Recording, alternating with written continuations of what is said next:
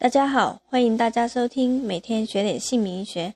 今天佩妍跟大家分享的主题是“女人难名”，女人当男人用。例如，现在佩妍举一个例子，名字的第二个字有王字旁，女性名字太强势，磁场就会吸引比较弱的男性。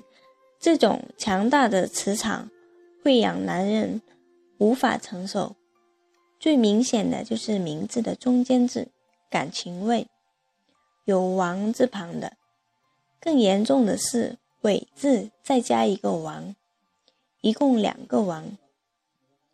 例如玉贞、玲玲这种女性的，不但有克夫的倾向，也会一辈子劳碌命。王就是掌权。女人掌权就当成男人用，男人就会没有用。但相对的，有权利就要承担责任，也就会有忙不完的事情。这一生都是为了先生子女牺牲奉献，自己无法享福，一辈子都非常的辛苦，也爱管闲事，包括管老公。下一期我们就会讲妻管严。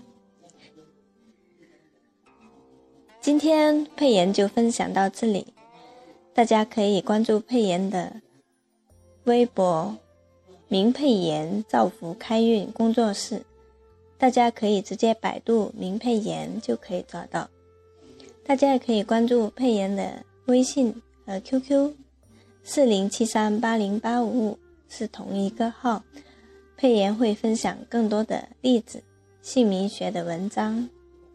非常感谢大家的收听，我们下一期再见。